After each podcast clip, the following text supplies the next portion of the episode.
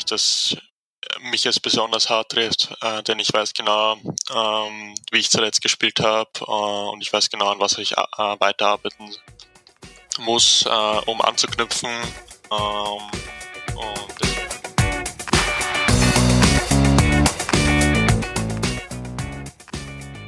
Am Sportplatz. Am Sportplatz. Am Sportplatz. Am Sportplatz. Am Sportplatz. Ein Podcast, der etwas bewegen will.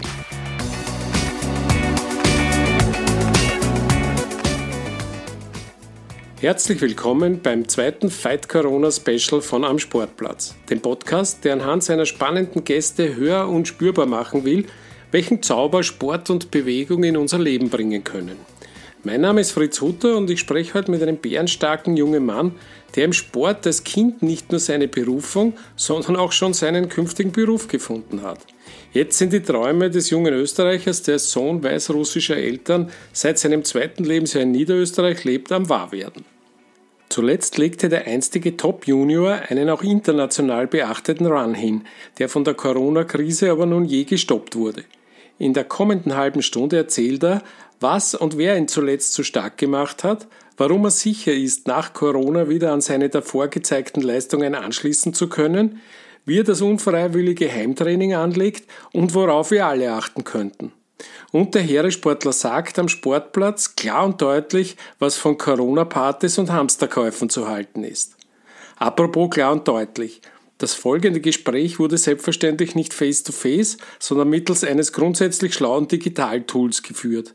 Die Tonqualität hat deshalb streckenweise Reserven. Genau übrigens wie meine angegriffene Stimme. Ich entschuldige mich für beides und wünsche trotzdem gute Unterhaltung. Antreten zum Warm-up, bitte. Servus Leute, ich bin der Juri Rodionov, äh, ich bin ein Tennisspieler, bin 20 Jahre alt äh, und äh, ich spiele Tennis und es ist mein Beruf, weil es meine Leidenschaft ist und weil ich seit klein auf geträumt habe und den Traum habe, einmal unter den besten 20, 30 der Welt zu sein, im Fernsehen gezeigt zu werden und bei den großen Turnieren mitspielen zu dürfen. Ja, danke Juri für diese flotte erste Runde in unserem Blitzturnier, das wir jetzt miteinander spielen wollen. Äh, lass uns gleich mit dem Jahresbeginn starten. So richtig berauschend hat 2020 eigentlich nicht angefangen, oder? Ähm, ja, auf jeden Fall. Also die ersten zwei Turniere, denke ich, ich glaube, ich habe ein Turnier in Thailand gespielt und das zweite in äh, Frankreich. Äh, in beiden habe ich in der ersten Runde verloren.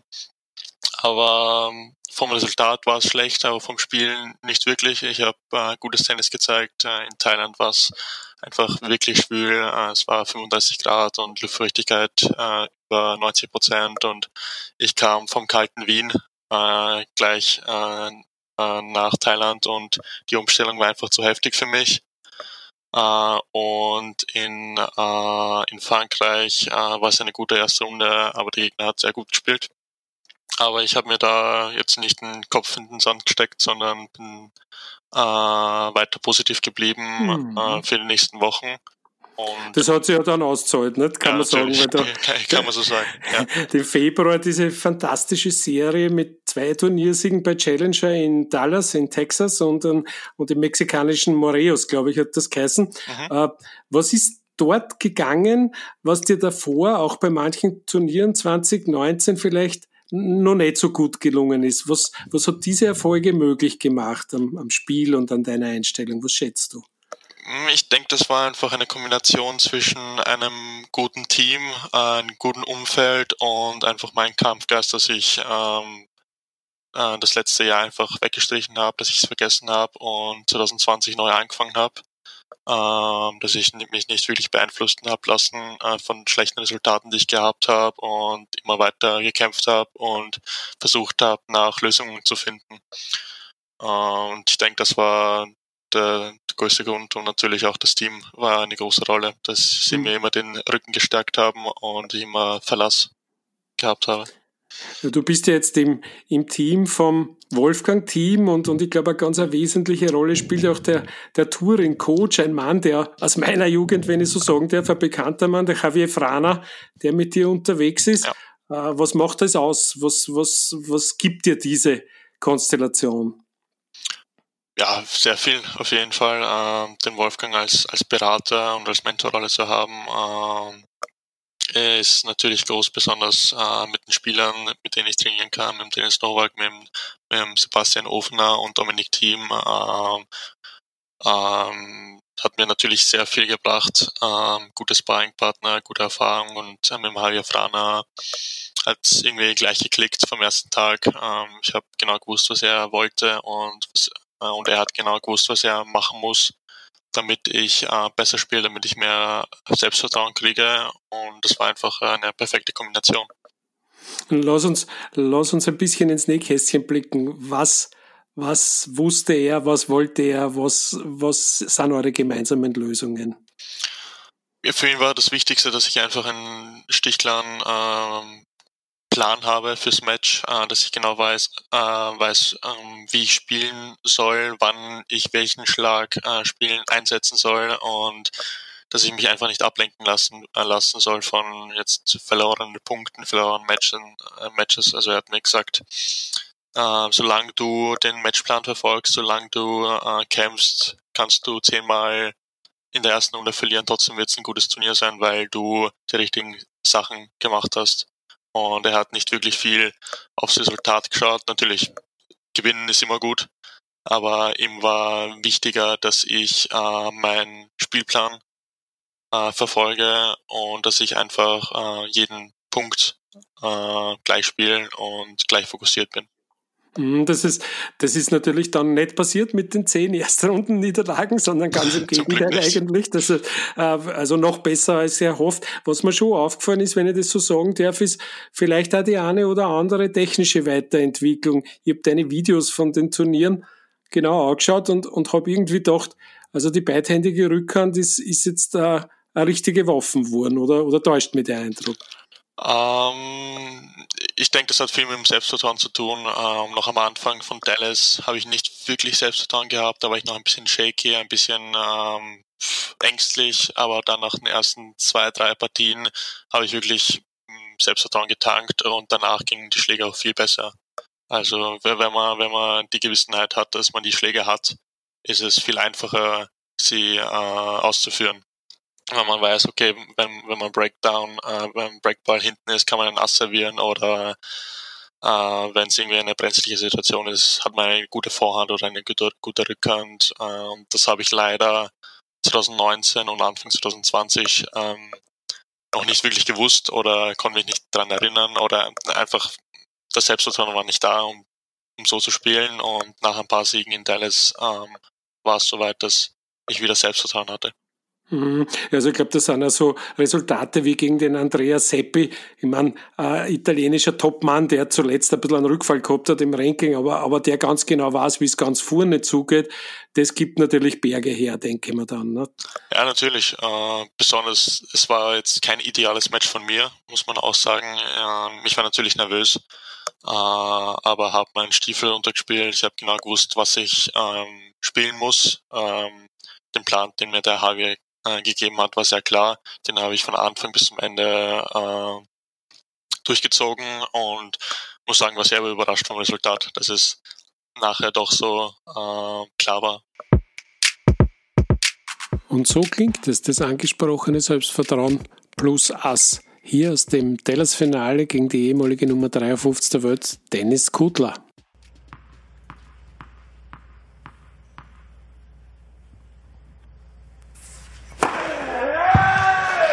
Nicht klar äh, war die Partie im Davis Cup gegen den Weltklassemann Pablo Cuevas, äh, wo du eine spektakuläre Leistung angeliefert hast, aber leider letztlich ganz knapp im, im dritten Satz Tiebreak verloren hast. Aber äh, also wer das gesehen hat, hätte jetzt nicht für einen Verlierer gehalten in der Partie. Das wäre so klassisches Unentschieden eigentlich gewesen im Tennis einmal sozusagen. Äh, knappert man sehr lang an so einer Niederlage oder kann man das so sehen, wie es alle Leute von außen gesehen haben, nämlich eine Top-Partie? Na, ich denke, äh, es, es ist immer verschieden von Person zu Person. Äh, ich bin eher einer, der die positiven Sachen äh, rausnehmen. Das war eine super Partie. Ja, es war eine geile Stimmung. Ich habe mich sehr wohl gefühlt im Team. Ähm, wahrscheinlich äh, würde ich was anderes sagen, wenn wir verloren hätten. Aber zum Glück hat Österreich 3-1 gewonnen.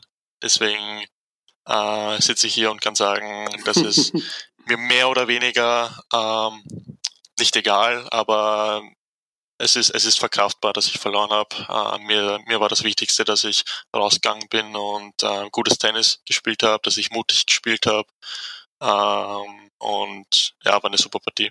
Mhm. Also wenn man die, die zwei Monate so zusammenfasst, 2020, du, es ist dir gelungen, quasi dein Ranking äh, quasi zu halbieren. Du stehst jetzt bei etwa 160 muss ein, ein, cooles Gefühl sein, wenn man die Zahlen auch noch als eine sehr, sehr starke Bestätigung dafür halt, letztlich den richtigen Beruf gewählt zu haben, oder? Mit 20 können das ja noch nicht so viele Leute sagen, dass sie richtig sind, wo sie sind.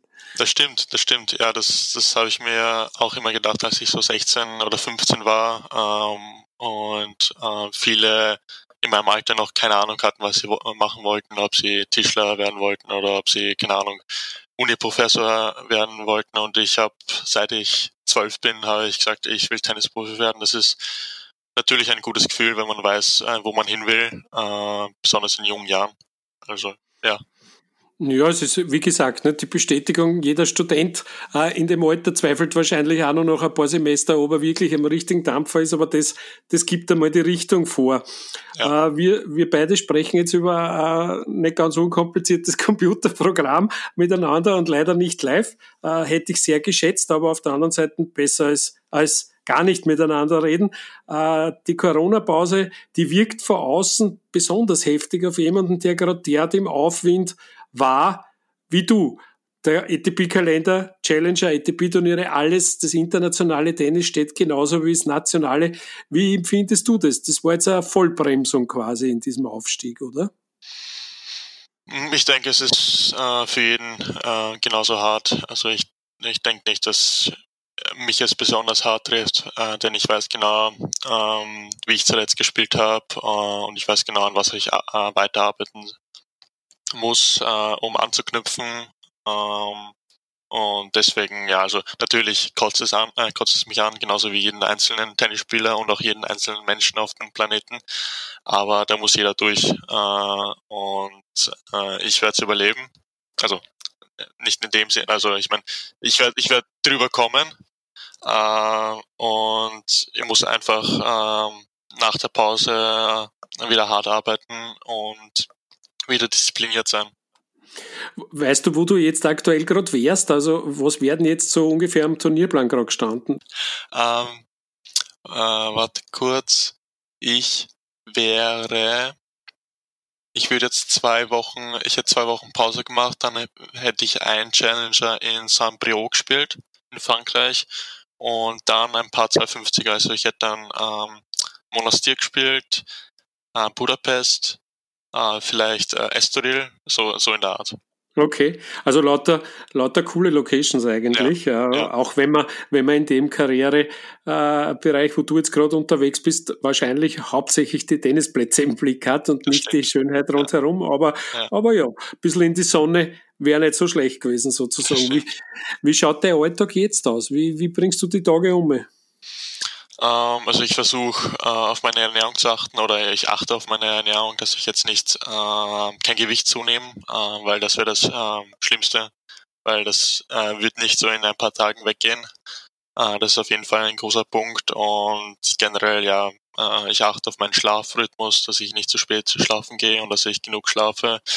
Und ja, ich mache so viel Sport wie nur möglich. Also ich gehe laufen, das ist nicht, zum Glück noch erlaubt und zu Hause mache ich Stabi. Ähm, mehr geht leider auch nicht. Ah, du, du bist äh, jetzt, nehme ich an, bei deinen Eltern in, in, in Niederösterreich oder, genau, oder wo? Genau, wo okay.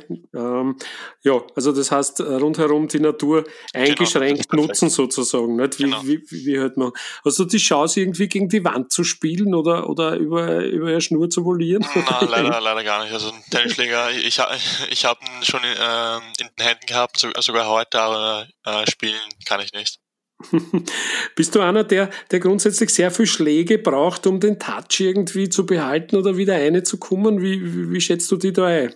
Na, gar nicht. Also ich bin da das komplette Gegenteil. Ähm, wenn ich jetzt nach, nach zwei, drei Wochen äh, Pause wieder am Platz stehe, brauche ich vielleicht hm, zwei Tage und dann bin ich wieder im Schlag.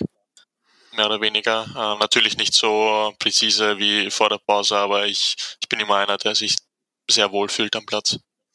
Ja, wobei natürlich für die Stabi ist natürlich, äh, du bist ja ein, ein großer Mann, ne? du bist ja deutlich über 1,90. Ich weiß nicht, wie groß ich bin bist 1,91. 1,91, also einen Zentimeter, deutlich, deutlich genug sozusagen. Äh, das sind natürlich wichtige Dinge, um, um, um ja, auch Verletzungsprophylaxe zu betreiben. Nicht? Und die, die Hebel und die Gelenke, dass da nicht zu viel Gewalt wirkt. Ja, auf jeden Fall, genau. Deswegen muss ich auch jetzt zu Hause daran arbeiten. Hast du vielleicht einen Tipp für uns, womit kennt jeder ein bisschen fitter bleiben? Ja, ich denke, das Wichtigste ist die Ernährung. Äh, leider Gottes, äh, es ist sehr schwer, äh, kein, nichts Süßes zu naschen oder kein Fastfood zu essen, aber wenn man fit bleiben will, muss man das leider machen. Ähm, ich bin auch so einer, der gerne mal irgendwas nascht äh, oder ein paar Chips isst, aber das Wichtigste ist einfach Ernährung. Einfach schauen, was man zu sich nimmt, äh, schauen, dass man nicht zu viel isst und einfach achten, ähm, was man isst. Ja, wenn ich da so an mir runterblicke, dann, dann, dann gebe ich dir völlig recht. Ich, ich schaffe es leider nicht so, äh, aber macht, macht bei mir auch nicht so viel. Äh, wie wie schaut es eigentlich mit dem Kontakt zu deinen Trainingskollegen, Tenniskollegen, zum Beispiel mit dem Dennis Novak oder Sebastian Ofner oder mit den Teams aus? Hört man sich, hört man sich gelegentlich? Chattet man irgendwie? Wie, wie steht's da? Also mit dem Wolfgang habe ich Kontakt, äh, regelmäßig äh, wie es ausschaut, also wann wir trainieren dürften und ähm, was ich machen soll. Äh, mit, mit den Jungs nicht wirklich. Ähm, ich habe äh, ein bisschen Kontakt mit, äh, mit dem Lukas Miller, aber sonst na, eigentlich nicht. Okay. Natürlich jetzt in der also Pause, natürlich, wenn, äh, wenn wir im, äh, im Training sind, natürlich habe ich viel Kontakt mit ihnen. Mhm. Äh, da gab es ja zuletzt äh, quasi eine Übersiedlung von deinem Trainingsmittelpunkt. Äh, wo wäre der jetzt, wenn du auf dem Platz dürftest? Äh, ich habe keine Ahnung. Also ich, ich, ich muss sagen, den ganzen quasi Skandal habe ich gar nicht mitbekommen, weil ich gleich in, nach Kasachstan musste und da war ich jetzt nicht wirklich up to date. Ähm, ich wurde noch nicht, nicht noch nicht hundertprozentig informiert, ähm, wo das nächste wo die nächste Trainings, äh, Trainingslocation ist. Äh, aber ich habe ja noch Zeit, mich zu erkundigen. Ja, ich glaube, der Skandal, äh, wenn es denn überhaupt einer war, wird in der Zwischenzeit auch abkühlen und ein bisschen an Brisanz verlieren, weil ja irgendwie gerade wichtigere Dinge am Spiel stehen. Äh, soweit ich weiß, bist du ja Heeresportler, äh, genau. Juri. Mhm.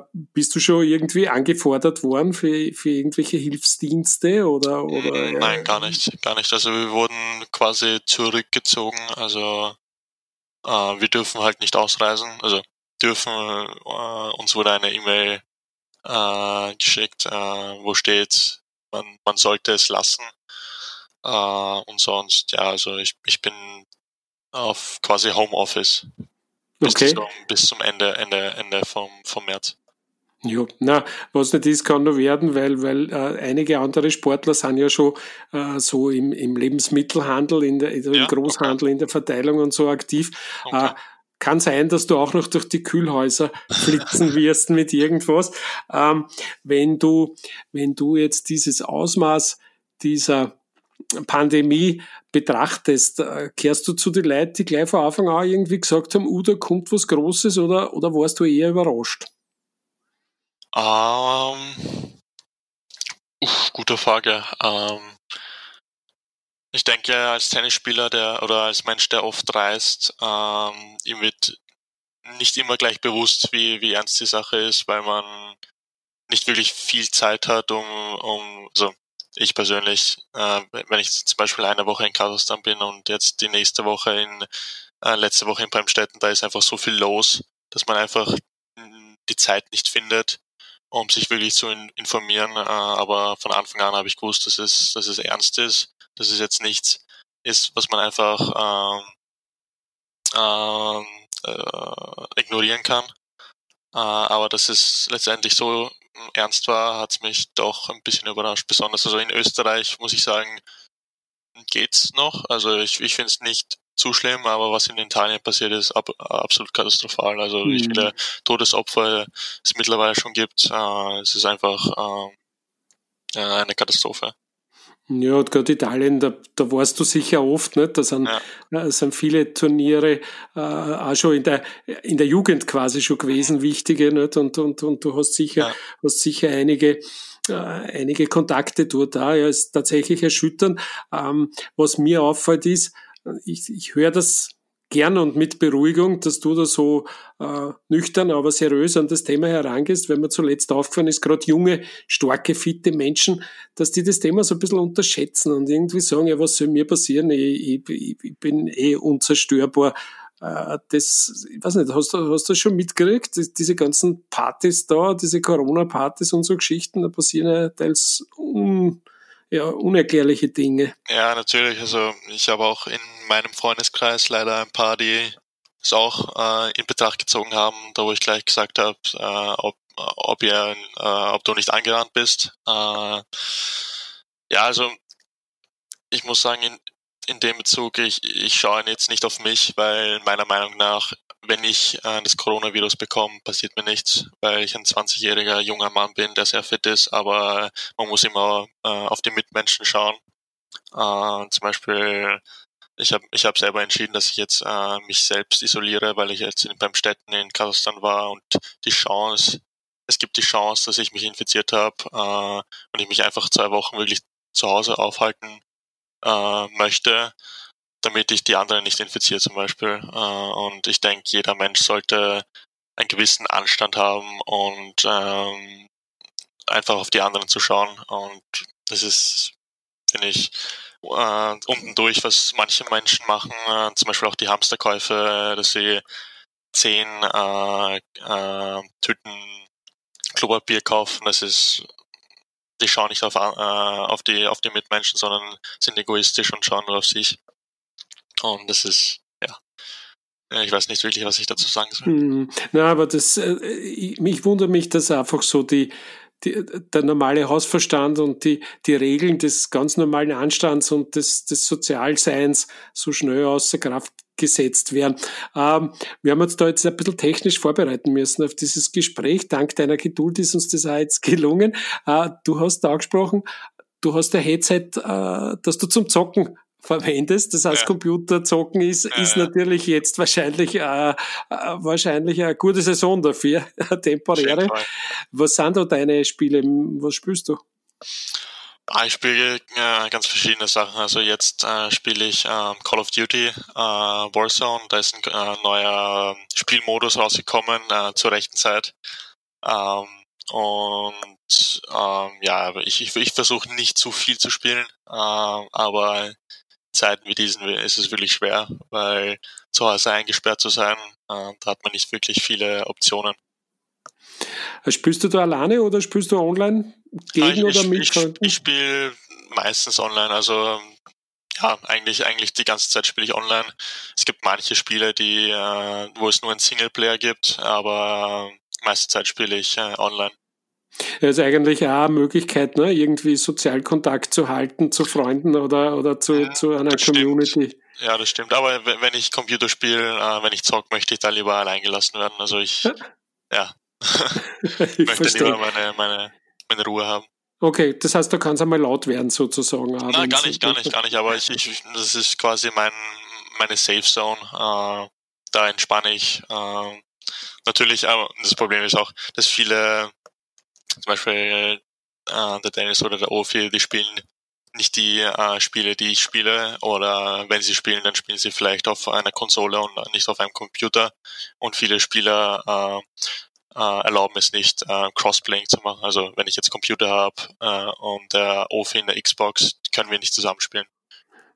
Verstehe, ich kann da nur bewundern, zuhören und nichts beitragen zu dem Gespräch. Ich bin gerade mit meiner Tochter gerade beim Kartenspielen angekommen ah, okay. Also das immerhin. Immerhin. Du, ja, immerhin. Ja, lieber Juri, dann danke ich dir recht herzlich für deine Zeit und deine Geduld und, und wünsche dir, dass A, der Ernährungsplan, B, der Trainingsplan und dann C, möglichst viel von dem Turnierplan, den du dir für heuer vorgenommen hast, noch, vorgenommen hast, noch ausgehen wird. Äh, toi, toi, toi.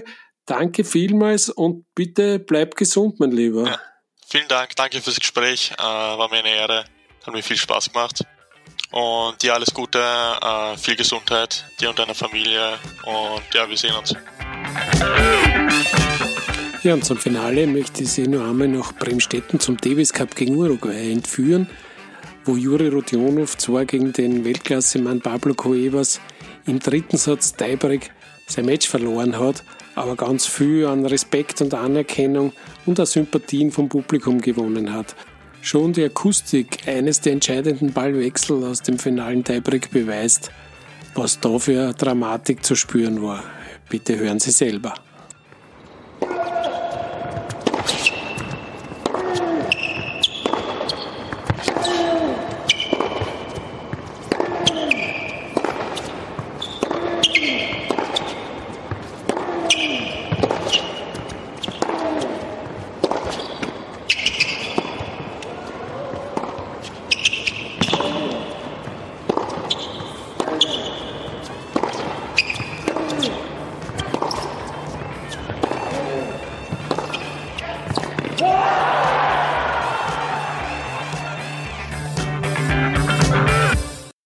Nachspielzeit noch eine Bitte in eigener Sache. Sollte Ihnen dieser Podcast gefallen haben, dann empfehlen Sie ihn doch gerne auch Ihren Sportfreundinnen weiter. Idealerweise sogar über Ihre Social-Media-Kanäle. Und wenn Sie am Sportplatz über Apple Podcasts gehört haben, dann würde ich mich sehr freuen, wenn Sie mir dort eine Bewertung hinterlassen würden. Fünf Sterne sind natürlich das Ultimo. So oder so, liebe Grüße und danke fürs Zuhören.